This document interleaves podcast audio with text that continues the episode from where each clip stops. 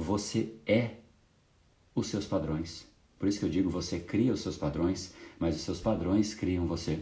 Aquele que vive a vida inteira lutando contra os seus padrões é alguém que vai passar a vida inteira patinando, lutando contra si próprio, sendo que enquanto você está lutando contra você, não dá tempo de lutar contra o mundo. O mundo está acontecendo e essas pessoas dizem e, e, acreditam piamente, erroneamente, como crianças, elas acreditam: não, eu estou me esforçando, todos os dias eu me esforço. Sim, mas o esforço está concentrado em você. Você está lutando contra você. Você não começou ainda a se esforçar para o mundo. Você está ocupado se esforçando com você mesmo, se esforçando contra o seu padrão. Ninguém enxerga isso. É uma luta contra você. Você está parado para o mundo. Para o mundo você não fez absolutamente nada. Um dia que você passou o dia inteiro lutando contra os seus padrões é um dia que você não marcou a presença ainda no mundo. Agora, o dia que você realmente não tem você na frente de você e você não precisa lutar contra os seus padrões, esse é um dia que você levanta e você já começa a gerar valor para o mundo de partida. Você não está lutando contra você, você está à sua disposição.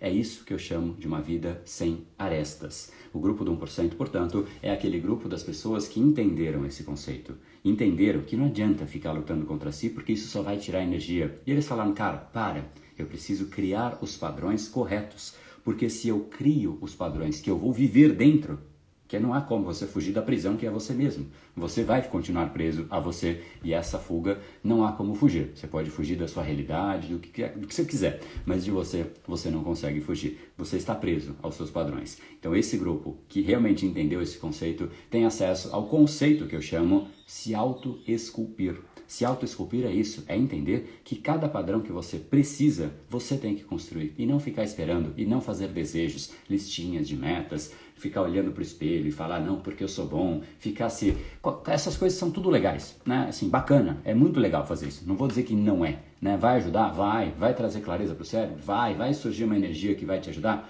pode surgir tudo isso, mas sem um padrão correspondente você volta depois. Você não acende para os seus desejos, você despenca para os seus padrões. Eles são como a gravidade.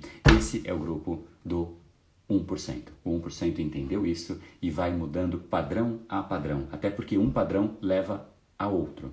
Quando você percebe que você de repente começou a procrastinar e aí você perdeu tempo, isso te leva a um outro padrão, que é o da ansiedade. E aí, ansioso como você fica, se realmente excede um patamar, você começa a ficar estressado e desconta nos outros. Aí você perde controle emocional. Aí você precisa compensar. Você busca algum tipo, que pode ser a comida, você se alimenta mal. Aí você, ainda cansado, ainda com picos de energia, de oscilação, você come um doce, a oscilação interna que você faz em você é tremenda, aí a energia subiu e você fica bem, e aí ela despenca, você fica deprimido. Aí você, é, com baixa energia, você precisa de outra compensação. Né? Aí você, uma compensação também prende a outra. E esse foi mais um dos episódios da série Brain Power Drop, uma pequena cápsula de reflexão oferecida além dos episódios regulares. Para aprofundar no assunto de hoje e aprender como colocar o seu cérebro no modo de ação massiva, entre em brainpower.com.br/ação massiva.